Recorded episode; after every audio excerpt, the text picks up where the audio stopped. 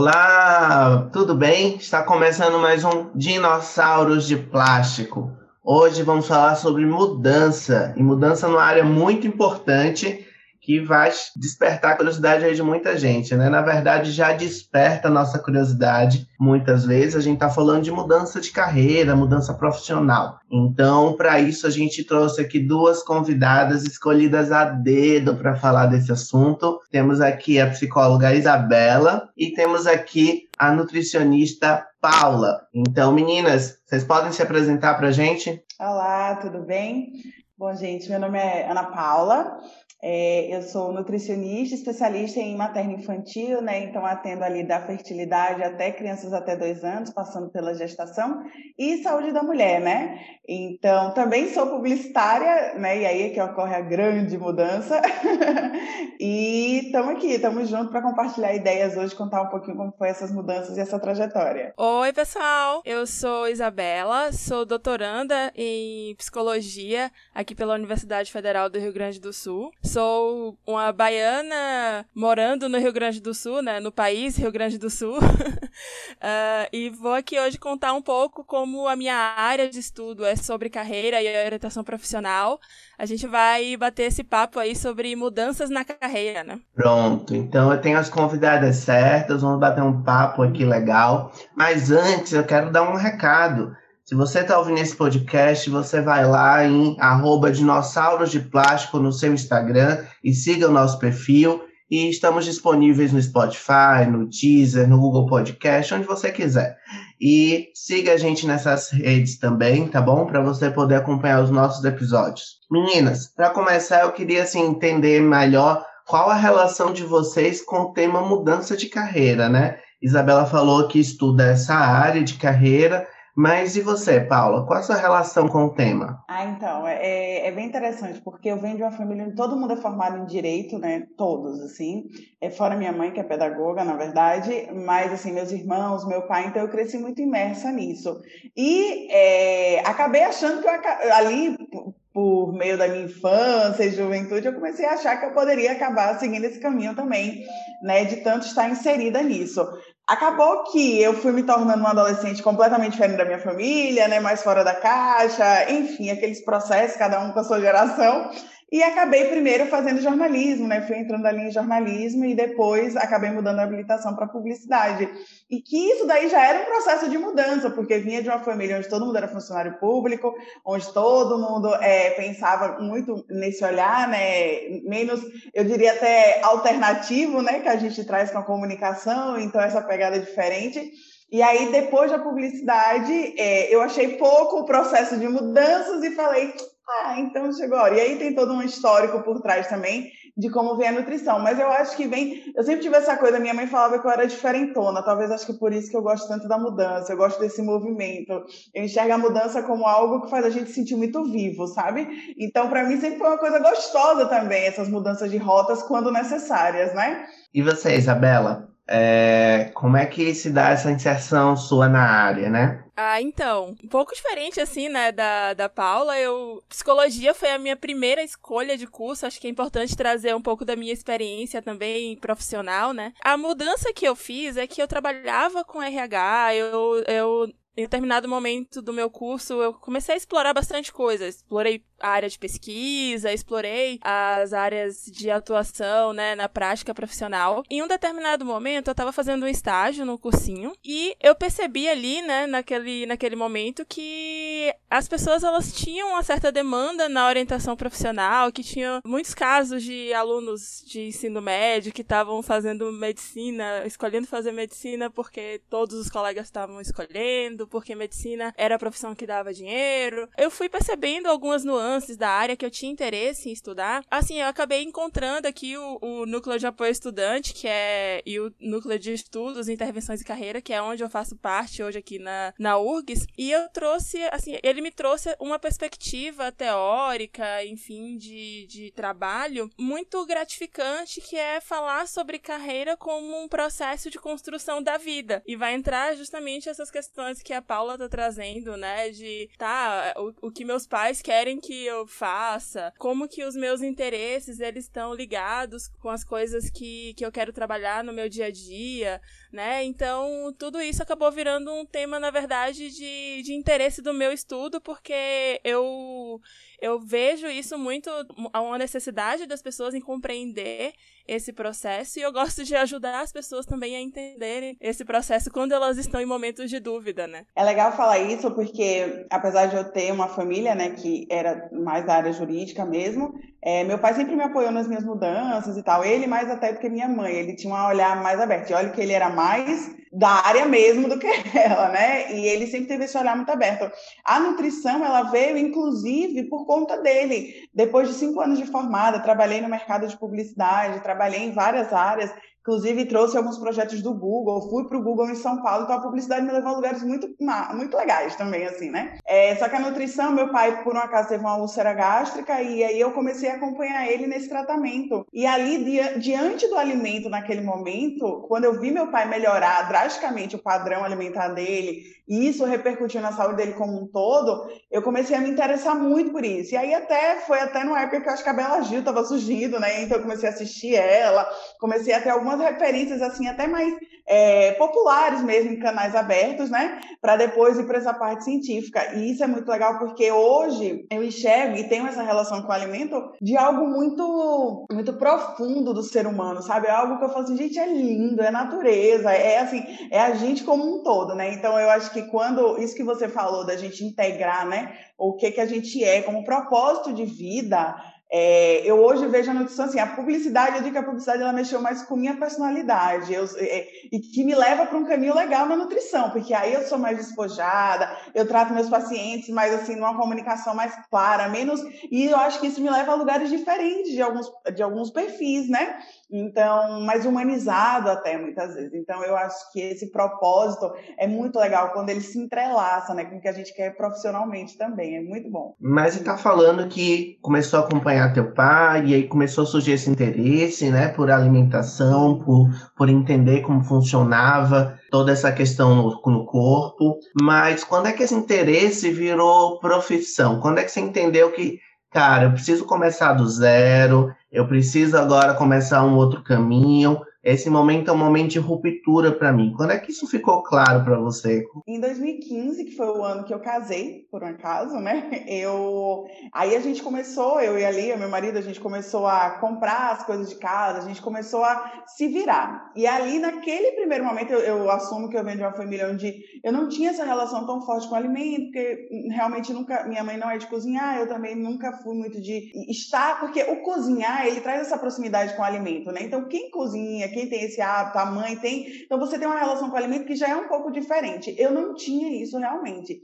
Então, eu sou, eu digo assim, que eu sou geração década de 80, 90 mesmo, que cresceu com biscoito bom no todinho, essas relações mesmo, sabe? Então, quando eu casei, que ali eu comecei a ir, por exemplo, numa feira, que eu comecei a enxergar o alimento, ele, e aí eu comecei a, a me interessar, olha que coisa, né? Por agricultura, eu comecei a olhar e falei assim, cara, de onde é que vem aquela caixinha, né? De onde é que vem esse processo todo? Então, eu começo a valorizar muito esse processo. E a partir daí, eu olhei para o marido e falei assim: vou fazer nutrição. Olhei a grade, né? Avaliei algumas universidades, olhei quais eram as matérias, porque é, a nutrição ela é muito além, né, do que muitas pessoas imaginam. Então a gente realmente é uma área é da área de saúde, então a gente tem ali anatomia, a gente tem fisiologia, enfim, tem psicologia da saúde, enfim, tem todos esses processos, né? Não é só criar uma receita, muito menos é só passar um plano alimentar. A gente tem que entender realmente sobre processos patológicos, enfim, cada essa eu falando da área clínica, né? Quando eu percebi, eu falei, será que eu, que eu tô pronta para isso? E aí eu percebi que era um desafio que eu queria realmente pagar para ver. E foi assim, é, me inscrevi, é, fiz, entrei como portadora de diploma, né? Fiz na mesma universidade que eu fiz a minha graduação de comunicação E assim, sabe, foi uma coisa. Não existe ladeira abaixo, o meu foi ladeira acima, sabe? Então, realmente fui galgando esse caminho. Isso que a Paula tá falando, assim, é muito interessante. Quando a gente fala em carreira, o que é que vem imediatamente à cabeça de vocês, né? Imagino que até pro pessoal de casa, quando a gente fala em carreira, imediatamente o que vem à nossa cabeça é trabalho, uhum. certo? Só que quando a gente vai olhar para as nossas escolhas, tô além do trabalho, muito além de uma escolha profissional. Uh, ser esposa é uma carreira. ser filha é uma carreira. Ser mãe é uma carreira. E quando a gente fala na interligação desses papéis, né, desses diferentes papéis que a gente, inter... que a gente tem na nossa vida, assim, é muito importante, é muito interessante quando a Paula fala, assim, que foi a, a relação do pai dela que teve uma úlcera que acabou levando ela a fazer uma escolha profissional, justamente para mostrar a interligação desses papéis na nossa vida, né? A gente costuma falar assim: "Ah, eu quero separar o meu trabalho da minha vida pessoal". Isso não existe né?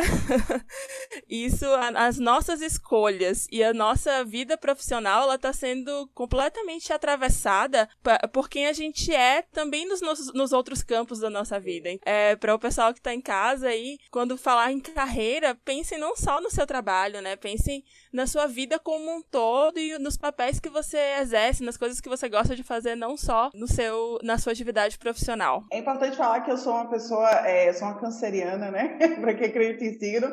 Então eu sou, eu tenho um olhar é um pouco até romantizado sobre a vida. É, sei muito bem o meu lugar, sei muito bem, enfim, os medos e alegrias que a gente carrega. Mas eu tenho uma visão muito clara e talvez eu tive a sorte de ter essa visão clara de que é, sorte, privilégio, enfim, tantos adjetivos a gente pode usar nisso, de que é, o que eu queria precisava fazer sentido para mim, sabe? É, a publicidade, por exemplo, eu trabalhei cinco anos nela, no início ela parecia fazer sentido, a comunicação me levou a lugares muito legais, mas na prática, ali na realidade, no meu dia a dia, eu me sentia extremamente triste. É, então, eu trabalhei, no último lugar que eu trabalhei, é, era uma empresa muito grande, que eu fiz um processo seletivo bem é, árduo para passar. Foi um, um, privilégio ter passado lá, foi realmente algo que eu alcancei. E, eu me, foi o lugar que eu me senti mais triste da história, assim. Eu me sentia, assim, acabava o dia e eu tinha uma sensação de que, tipo assim, meu Deus, o que é que eu tô fazendo, sabe? Que coisa, né? E isso também foi um dos grandes incentivos para que eu buscasse uma área que naquela época não passava pela nutrição. Eu não tinha noção de que passaria por uma área de saúde em específico, na verdade, né? Então, como eu tinha essa, essa, eu digo assim, esse bichinho do tá? Do tipo, eu não quero viver isso assim, eu preciso fazer outras coisas. Então eu comecei a realmente a, a cavar. E acho que algumas coisas cruzam o nosso caminho, como foi o caso do meu pai, né? Por um acaso, é, meu pai também mudou a relação com a alimentação, enfim, isso acabou ecoando em mim de forma muito positiva, né? É, eu acho interessante quando a nossa carreira, a nossa escolha profissional, ela é, ela é bem impactada assim pela nossa vivência, porque a gente tenta é, colocar as coisas em, em, em, gavetinhas, né? Mas acaba não funcionando bem. Não, para trabalhar eu vou fazer isso aqui que vai dar dinheiro, mas para me divertir eu vou fazer isso aqui que é divertido, para relaxar isso aqui, mas no fim das contas tudo está muito ligado. E eu acho muito bonito quando eu vejo a pessoa dizer, não, mas a minha vida aconteceu essa aproximação e a partir dali eu entendi que esse era um caminho para mim. Eu estava vendo o Masterchef esses dias e percebi justamente histórias desse tipo, de que a aproximação com a comida, a necessidade de cozinhar, fez algumas dessas pessoas mudarem a carreira dela, mudarem a vida delas, né? Eu acho isso muito interessante. Mas aí eu fico com uma questão para vocês, que a gente pensa em mudar muitas vezes na vida. A gente tá ali e tem um dia ruim no trabalho, diz: Ah, eu não quero mais fazer essa porcaria, eu preciso arrumar outro emprego, preciso fazer outra coisa, isso não dá certo para mim. É, não sei se só eu sou maluco, mas muita gente eu vejo relatar isso, e isso passa pela minha cabeça também. Um dia difícil de trabalho, a gente pensa: Não, será que eu tô no lugar certo? Será que é isso que é para mim? Como é que a gente diferencia esses arrobos assim do, do dia a dia que são normais, né, da nossa relação de trabalho, que nem sempre é tão saudável, de uma, de fato, de uma mudança de carreira, de uma, de uma mudança de direção na nossa carreira, né? Eu, assim, começando, eu, eu acredito assim, eu, eu falei aqui, né, que, por exemplo, a publicidade era algo que pesava no nível que não era um desconforto, era algo que mexia emocionalmente comigo. Então, eu ia para alguns lugares, eu já tinha passado por outros e eu me sentia triste, eu me sentia monótona na minha vida, sabe? Aquilo não fazia sentido para mim. Então, eu acho que quando a gente tem um desconforto de um dia ruim, porque desafios todo mundo tem, né? É diferente de você sentir que você está eu acho que a gente sabe quando a gente está no completamente lugar errado. Nem sempre, imediatamente, a gente consegue mudar, né? Porque eu, como nutricionista, eu digo assim, trabalhar com o ser humano é trabalhar com imediatismo, né? A gente fica muito nervoso, né? Querendo mudanças para hoje, para agora. E como nutricionista, eu preciso dizer que calma, é aos poucos que a vida vai dando certo. Então, entender esse processo, é, ele é tão importante para que você é, eu não diria nem planejamento, porque seria muito cara de pau da minha parte, porque eu não sou uma pessoa muito planejada, não, sabe? Mas eu pensava assim, poxa, é aqui que eu quero estar, onde que eu quero chegar? E como eu disse, a nutrição ela não passava nos meus pensamentos, não era algo que eu, ah, quando eu era criança, não, nunca pensei nisso.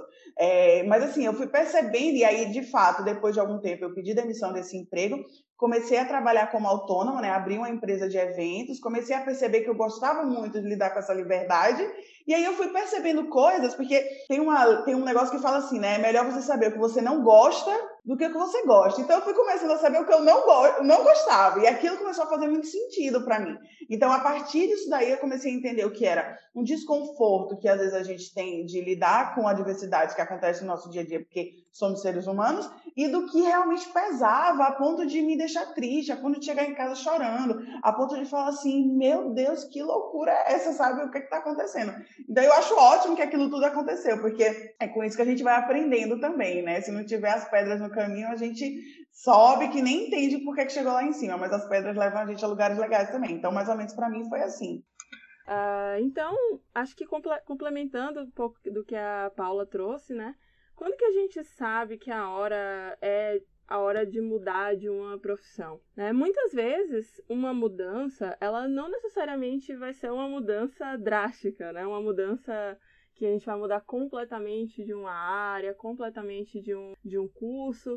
Uh, o que a gente precisa ter clareza nesse momento é o quanto que isso está nos trazendo sofrimento, né? Se é uma coisa que colocar, fazer uma balança de pontos positivos, pontos negativos daquilo que, que a gente está exercendo naquele momento e ter um papel ativo nesse processo de escolha.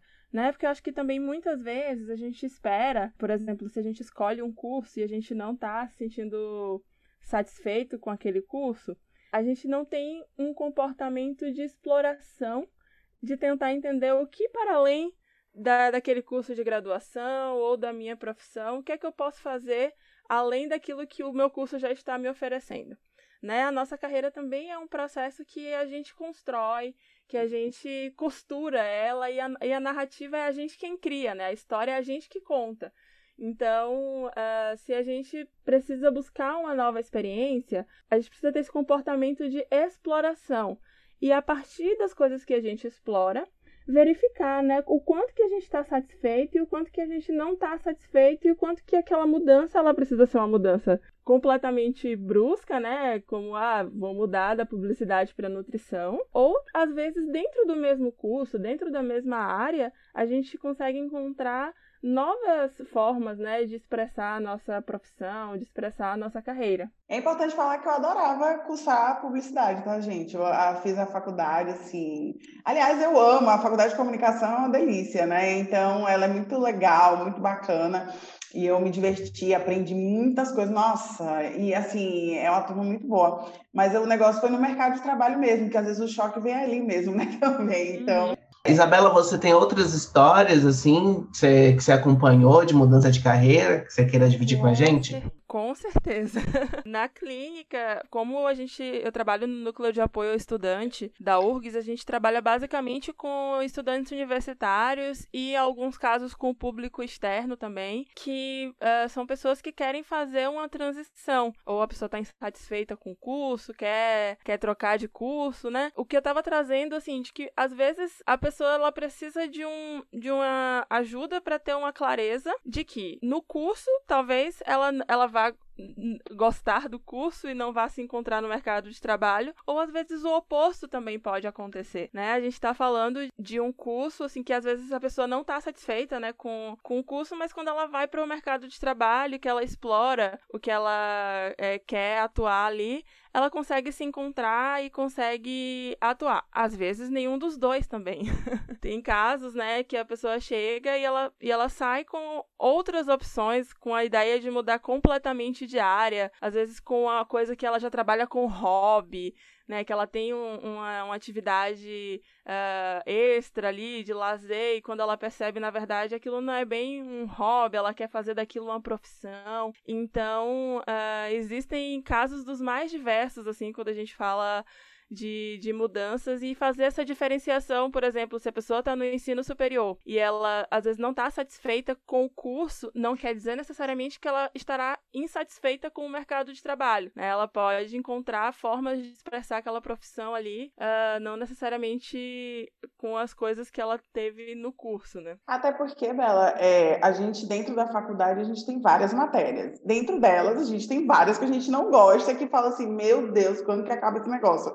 E outras que a gente fala assim, ah, estudaria isso o resto da minha vida, né? E ali a gente começa a perceber nossas tendências, às vezes, né? Que é o que você falou, de como a gente constrói dentro da universidade o nosso, a nossa carreira, né? Poxa, se eu me interesso tanto por essa matéria, quem sabe entrar no grupo de pesquisa, quem sabe começar a ter mais contato com esse professor, né? E buscar, assim, é, dentro daquilo ali que tem um monte de coisa que pode ser que não seja tão interessante, tem aquela parte que é muito legal. Tem uma coisa muito legal, porque em publicidade eu fiz parte do grupo de pesquisa de psicologia de comportamento de consumo. E aí, na nutrição, é uma área que eu, eu adoro. Assim, eu não sou especializada em nutrição comportamental, porém, dentro da minha abordagem, eu faço muita questão de trabalhar pensando nesse, nesse ambiente, pensando nessa forma né, de, de quebra de paradigmas mesmo, de mudanças de hábitos e tudo isso. E não só um papel, eu digo assim, não é só a nutrição cara crachá. Mas veja, veio da publicidade, de um grupo de pesquisa de psicologia, que aí eu trouxe para minha área atuante, que faz muito sentido aqui, entendeu? Então, fazer a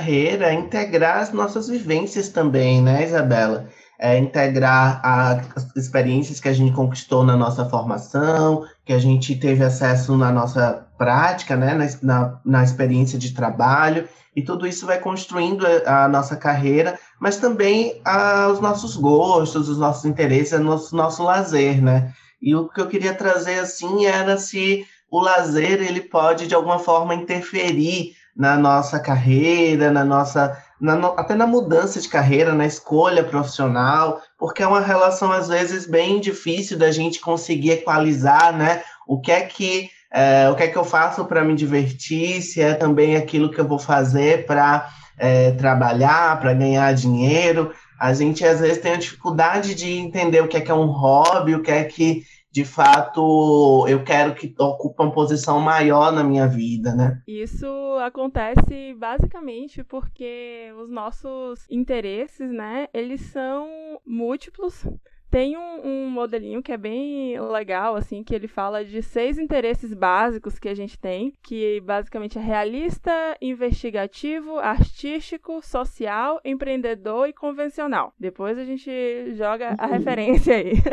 Mas o que é legal desse, desse modelo é mostrar que desde a nossa infância a gente escolhe determinadas brincadeiras, a gente tem preferência por determinados gêneros de filme, por tipos de, de atividade atividades que tem muito a ver com os nossos interesses. E muitas vezes a gente não para para pensar, por exemplo, o que é que a gente gostava de brincar quando era criança, por que, que a gente gostava de brincar daquilo. É muito interessante como quando a gente vai linkar isso, isso acontece muito no, nos atendimentos que eu faço, assim, quando a gente vai linkar isso, quanto que tem é, relação com o, o propósito que a pessoa quer linkar de agora em diante para a vida dela, né? Então, uh, fazer essa conexão é, é extremamente fundamental e por isso que por exemplo, às vezes a pessoa assiste, pegar o exemplo do Masterchef que o Moza trouxe, né? Tem gente que gosta de assistir Masterchef para poder aprender as receitas. Tem gente que gosta de assistir o Masterchef porque gosta de ver a competitividade.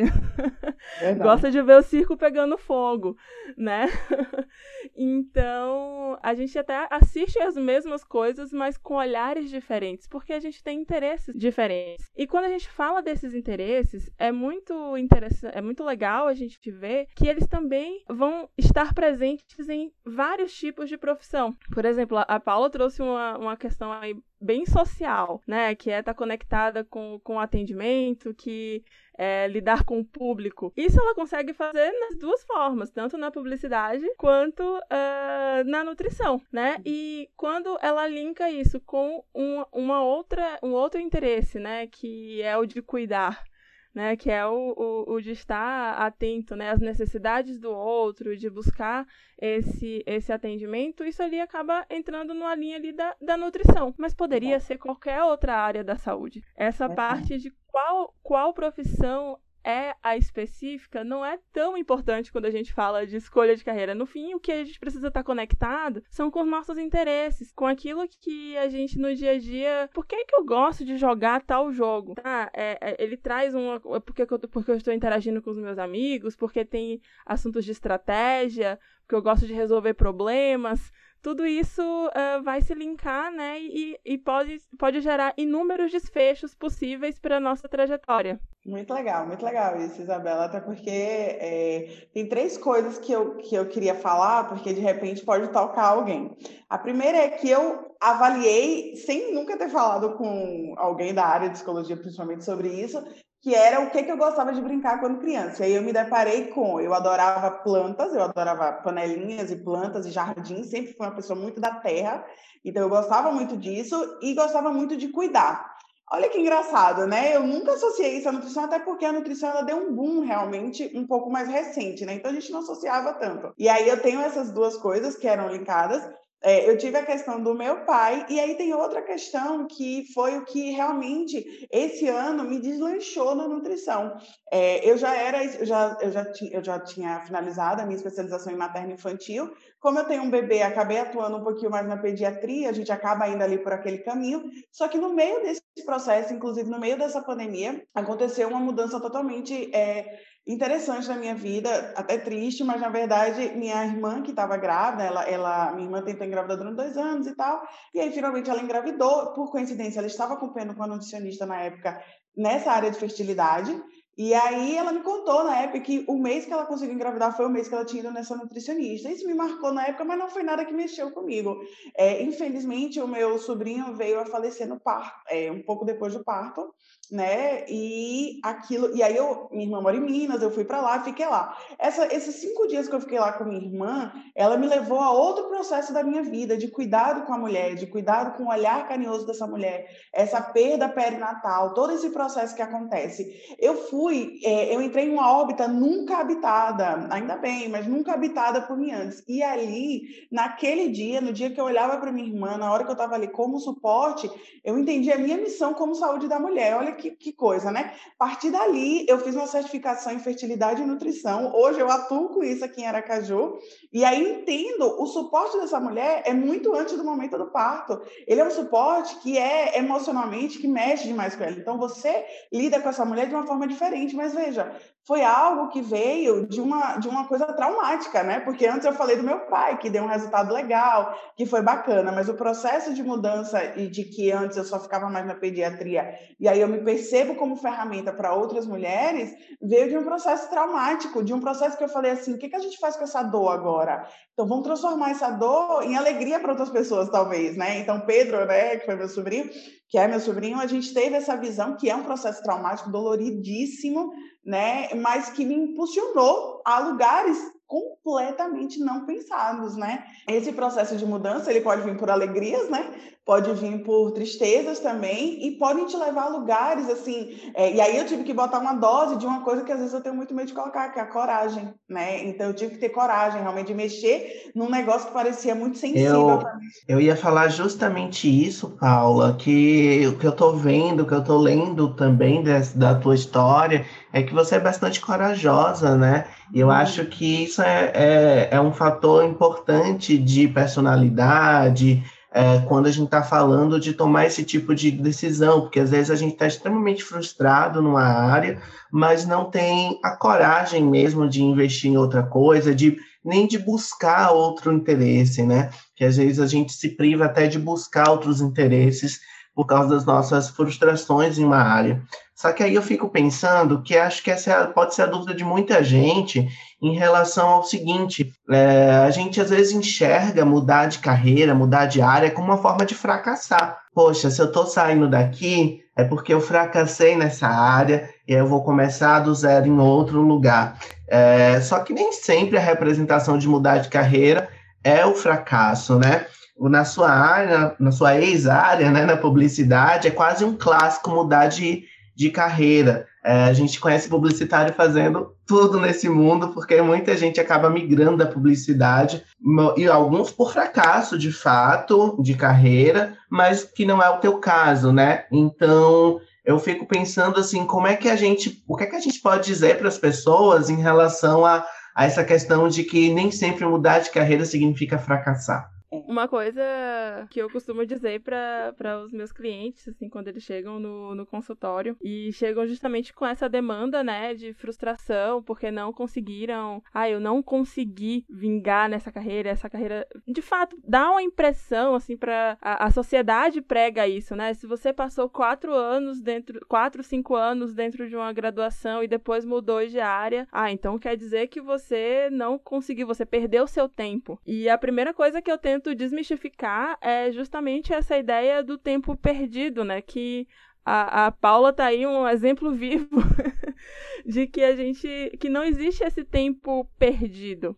Né? Existe o tempo aproveitado. Como a gente estava falando aqui, a gente consegue linkar várias coisas que a gente fez ali num, num determinado é, curso ou, enfim, numa determinada área de atuação, mesmo que seja para saber que a gente não quer fazer aquilo. E um outro detalhe que é super importante também, a nossa narrativa, né, a forma como a gente conta a nossa história e o que faz sentido pra gente, ele tá mudando a todo momento. A gente conta a nossa história à medida que a gente está vivendo aquilo que a gente tá, tá exper experimentando. Às vezes, quando a gente entra num curso, se for o caso, assim, às vezes de adolescentes, adultos que entram com 17, 18 anos, aquela narrativa, ela está fazendo perfeito, total sentido para aquela pessoa. E às vezes, ao fim de 10 anos, passadas inúmeras experiências de vida, aquilo passa a não fazer mais tanto sentido assim.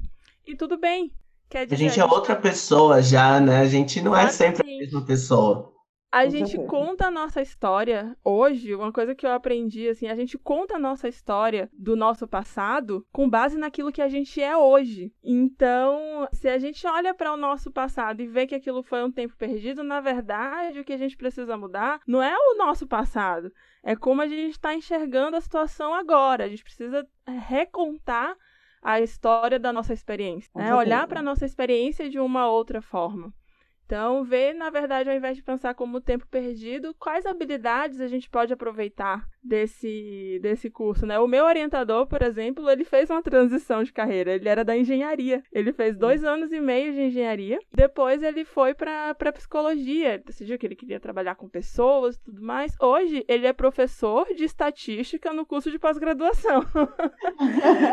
Então, é, vejo como é uma forma de linkar as duas coisas. Ele, como uma pessoa que vinha das exatas, que tinha uma certa facilidade com números, conseguiu integrar essa, essa necessidade que ele tinha de entender as pessoas, de estudar o, os processos psicológicos e tudo uhum. mais, com a habilidade dele em matemática, que é uma coisa super requisitada em psicologia.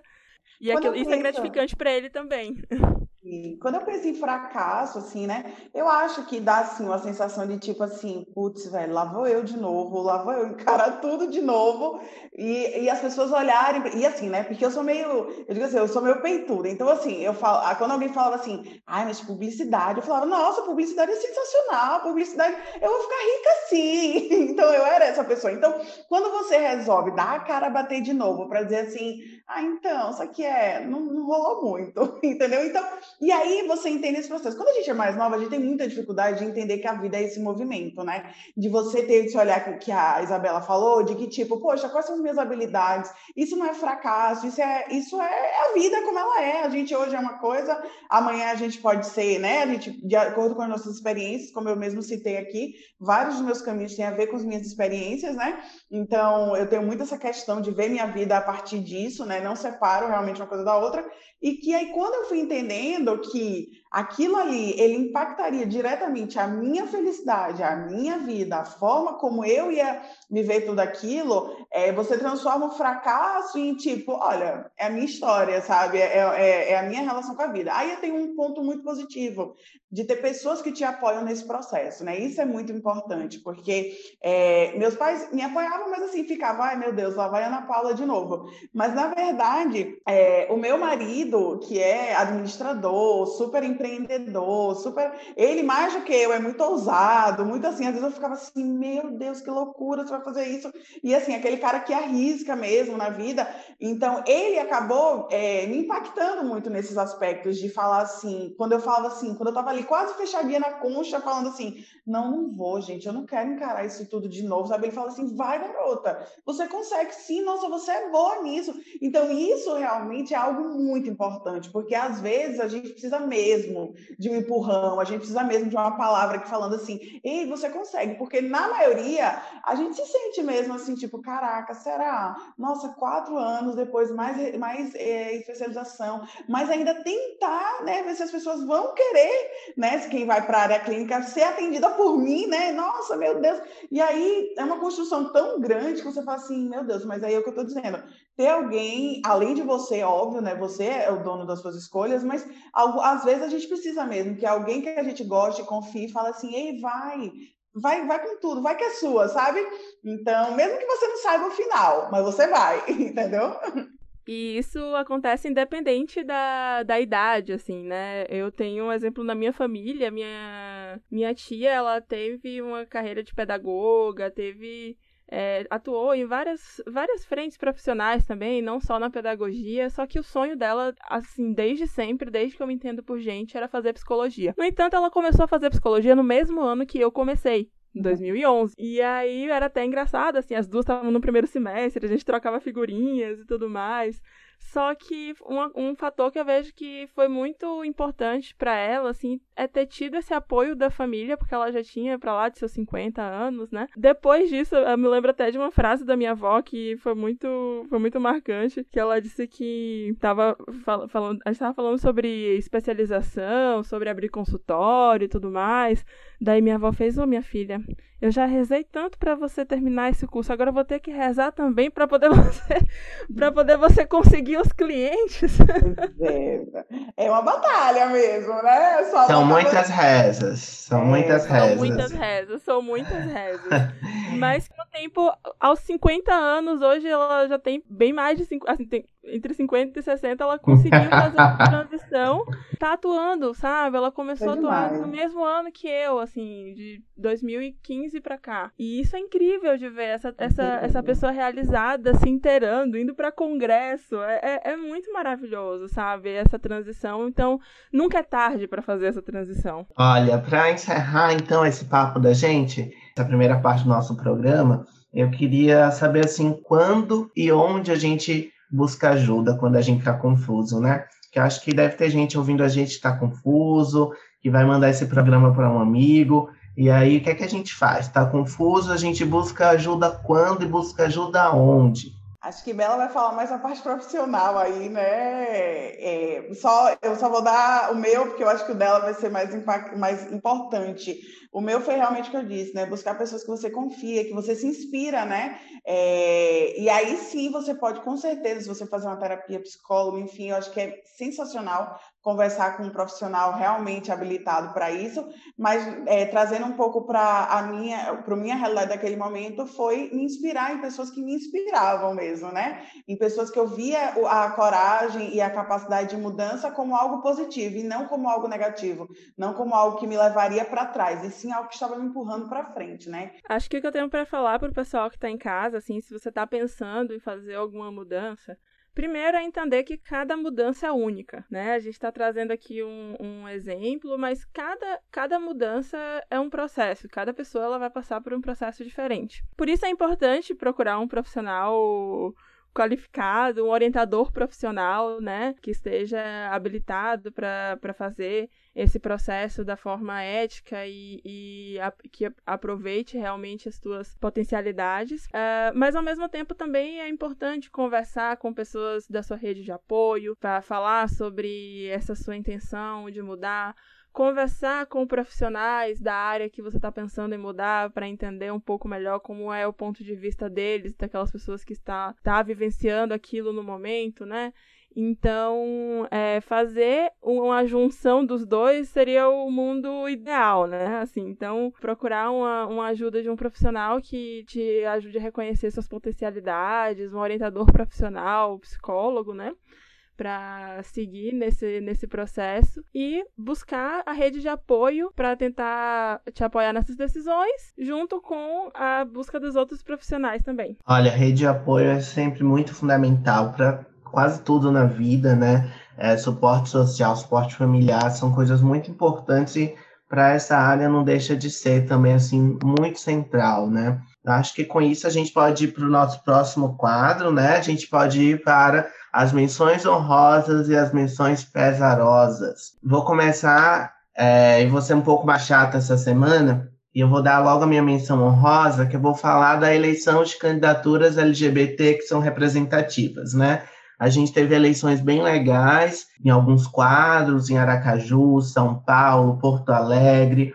Então, assim, ficamos todos muito orgulhosos de ver pessoas que são LGBTs e que são representativas da, da comunidade LGBT, né? Porque não é só ser LGBT que vai fazer com que o voto seja justificado nessa pessoa.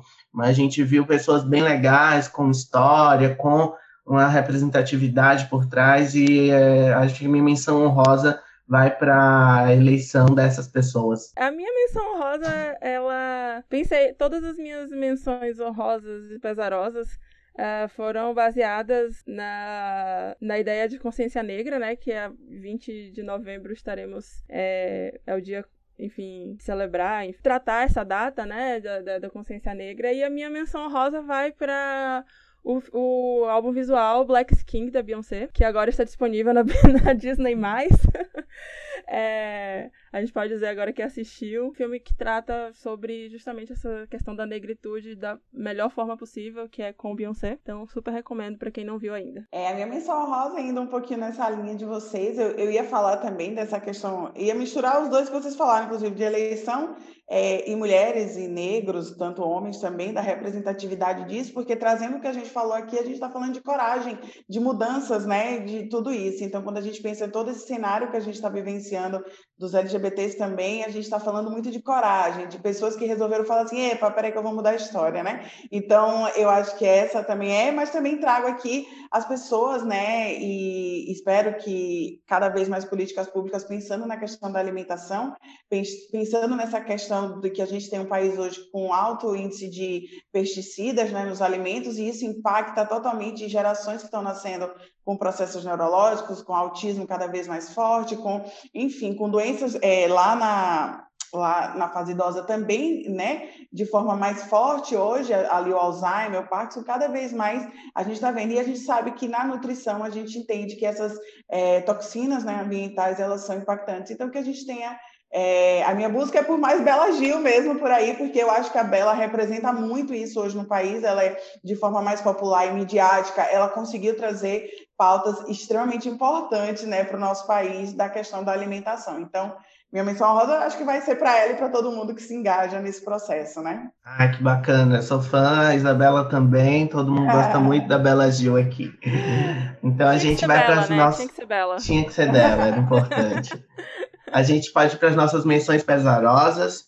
A minha menção pesarosa vai para a manutenção de alguns quadros políticos que não representam a população, né, gente? É, é quando o pobre vota em quem não está ligando para o pobre, é quando a pessoa da periferia vota em quem não está ligando para a periferia, é quando a mulher vota em quem não está ligando para a mulher. Então, é, infelizmente, a gente tem muito disso no país e a gente viu pela, pelos quadros que se elegeram pelo país inteiro, apesar da gente ter tido avanços em representatividade e tal, mas também tivemos muitos retrocessos. Então, essa é a minha primeira menção pesarosa. E a segunda é por uma coisa muito esquisita que está acontecendo na mídia, que é a tentativa desesperada de jogar o DEM e o partido né, do DEM para o centro. Pelo amor de Deus, gente, onde é que narrativa é essa que vocês estão criando? O DEM de centro, quando? Filho do PFL, filho da Arena, onde é que vocês acharam que o DEM é de centro? O DEM é de direita, quase extrema-direita, pelo amor de Deus, vamos falar as coisas certas. Então tem uma narrativa midiática que estão criando aí que é desesperadora. É, a minha vai ser, acho que por uma pauta bem atual também, que é infelizmente, os, os, números, né, a segunda onda aí do coronavírus, né, que a gente está vendo, infelizmente, agora, hoje eu recebi, eu tô falando isso porque hoje eu recebi muitos grupos, gente, cuidado, não sei o quê, mas, gente, tava todo mundo na rua agora fazendo maior fuzuê, maior não sei o que lá, e depois vem, né, então, assim, eu acho que é, a pauta corona, ela é muito complexa, né, mas, assim, eu acho que é importante falar se cuidem, né? A segunda onda pode ser que exista pelo processo do vírus, né? De como ele funciona, é, a gente, a imunidade, não sei, enfim. Então, é para o processo de a gente tem que falar menos e agir mais, cuidados, eu trabalhar, eu também estou trabalhando, ninguém aqui é hipócrita, eu sei muito bem qual é a realidade do nosso cenário. Mas cuidados, né? Autocuidado, cuidado com o próximo, são coisas importantíssimas, né? Que infelizmente a gente nesse último final de semana não viu tão forte né, nas grandes comemorações, nas grandes coisas que a gente viu por aí. Então é difícil falar sobre isso e pedir cuidado, e ao mesmo tempo a gente vê um monte de coisa acontecendo estranha e tal, a gente não entende direito como é que o barco está andando. Mas é importante, acho que mantenham-se bem cuidados, e o prazeroso sempre vai ser esse corona, né? Vem a vacina, please. Eu tenho duas menções prazerosas. A minha primeira menção pesarosa vai para as empresas que só deixam para falar sobre inclusão racial no mês da consciência negra. Enfim, acabam incluindo só cargos de base, não tem quando vai subindo na pirâmide, a, a pirâmide continua a mesma, só com gente branca nos cargos de confiança. Então, a minha menção pesarosa vai para essas empresas que usam esse dia como uma estratégia de marketing. E a minha segunda menção pesarosa só tem uma coisa para dizer: Rio de Janeiro. Então, lamento. Lamento pelos cariocas que estão que vão precisar escolher entre Eduardo Paes e, e Marcelo Crivella. Meus pêsames, só isso. É um cenário assustador que eles já tiveram para governador, uma escolha dificílima também nesse, nesse mesmo naipe e erraram pelo visto e agora estão no mesma na mesma situação de novo. O Rio tá complicado, gente. Mas enfim, a gente vai para as nossas indicações da semana. E eu vou dar logo a minha indicação, que eu estava ansioso para dar essa indicação, estava aguardando ela para esse episódio, que é um filme da Netflix chamado Doutor Polvo. Ele fala sobre justamente tudo que a gente conversou aqui. Se você é, se interessou de alguma forma por algo que a gente falou aqui, Pare sua vida agora, largue aí as panelas de comida e vá fazer e vá assistir Doutor Povo. Conta é, um, é quase um documentário, um filme documentário da relação entre um homem e um povo. Pode parecer maluco, pode parecer que não tem nada a ver com o que a gente está falando aqui, mas vocês vão ver, vocês vão me dar razão e vão lá na nossa página e contem pra gente se vocês assistiram. Inclusive, manda um e-mail para dinossaurodeplástico.gmail.com se você assistir esse filme e achar que tem a ver com uh, o nosso episódio de hoje. A minha. Já anotei até a indicação aqui, Moza. Eu adoro esse, esse tipo de, de, história. E a minha indicação também vai ser um, um filme, mas na verdade é um filme musical um musical da Broadway que está disponível também na, na Disney+, chamado Hamilton, que também tem tudo a ver com o nosso assunto hoje, que acaba interligando tanto as coisas que eu estava falando aqui de, de consciência negra, porque ele é um musical que traz bastante. É um musical de rap sobre a história do secretário de Tesouro, o primeiro secretário de Tesouro dos Estados Unidos. E pode parecer bem maluca também a história, um musical falando sobre o secretário de Tesouro, mas ele traz uma, uma, um componente muito interessante, que é esse componente de contar a história, de quem conta a sua história, de como que você é lembrado pela, não só pelas coisas que você faz, mas pelas coisas que você disse, né? Que você escolheu fazer na sua trajetória. Então, é um musical, além da parte técnica, que é incrível, é, se você gosta de musicais, eu recomendo, assim, de olhos fechados, porque eu já assisti umas quatro vezes e vou assistir mais umas dez até o fim do ano. A minha indicação é uma série, chama O Gambito da Rainha. É uma minissérie, na verdade, do Netflix. E é sobre uma, uma menina órfã que, dentro do orfanato, ela aprende a jogar xadrez. E aí ela se torna é, na, na, trajetória dela, enfim, ela vai participando de vários campeonatos e é muito legal porque é nos Estados Unidos lá de 50, 60, então a mulher jogando xadrez era algo realmente muito ousado da parte dela. É, eu acho que falando sobre coragem, teimosia, sobre capacidade de, de encarar o mundo, né? Eu acho que é uma minissérie que traz uma história muito legal, além de que você acaba terminando doido para jogar xadrez, adoidado, porque você entende é, sobre estratégia, sobre um monte de coisa, e a vida pede isso pra gente várias vezes, né? Então, o Gambito da Rainha, recomendo demais, assim, muito legal. Legal, Paula. Tá lá no Netflix também, né? Então, é, a gente fazendo propaganda do Disney mais e do Netflix aqui adoidados, nos patrocinem, por favor. Por favor. Eu queria agradecer vocês, meninas, por terem vindo bater esse papo com a gente. Queria convidar o pessoal a, a entrar em contato com a gente nas nossas redes. E para finalizar, eu queria é, saber quais, como é que as pessoas te acham. Se a pessoa quiser, Isabela, fazer uma consulta com você, quiser bater um papo para tirar umas dúvidas com Paula, como é que a gente acha vocês? Bom, gente, eu, Paula, atendo no, na Gestare, que é uma clínica, chama Gestare Materno Infantil, certo? Aqui em Aracaju. É, vocês podem falar, podem marcar por lá qualquer coisa, qualquer consulta, e vocês também podem falar comigo pelo meu Instagram, que é o paulapassos.nutri, e lá eu respondo, tiro dúvidas, inclusive tem o meu contato do WhatsApp lá também, para quem queira falar diretamente comigo, tá certo? Eu realizo atendimento online, né? Eu moro aqui em Porto Alegre, no Rio Grande do Sul, então o pessoal do Nordeste, se quiser fazer uma orientação profissional, uh, enfim, pode entrar em contato nas minhas redes sociais. O meu Instagram é psi.isabelam, Isabelam. então, uh, lá a gente pode conversar e tem os meus contatos também pessoais para que a gente agende uma, uma consulta. E lá também vai ser um espaço, está em construção para ser um espaço de postagem de conteúdo sobre essa temática, que eu acredito que tem muita coisa que vai ser desmistificada. Ah, legal. Então, gente, vamos dar lá um apoio, né, à Isabela, vamos seguir a página dela, é, seguir a Paula também. Então vamos também, dar esse apoio. Eu também posto bastante sobre fertilidade, gestação. Hoje, essa semana, a gente está falando sobre fertilidade, semana passada foi toda sobre gestação e nutrição. E aí eu vou dando esses, essas ênfases, né? Para quem quiser pegar mais dicas, vale super a pena também. Isabela, só tem mais uma dúvida. Você é Bahia ou é Vitória? Se estivesse em vídeo, essa resposta estaria dada. Eu sou Bahia. Bahia. E é mandando um beijo para a torcida do Bahia que a gente encerra esse episódio. Muito obrigado, meninas, pela paciência, pela presença. E até a próxima, pessoal. Valeu! Tchau, tchau. Tchau.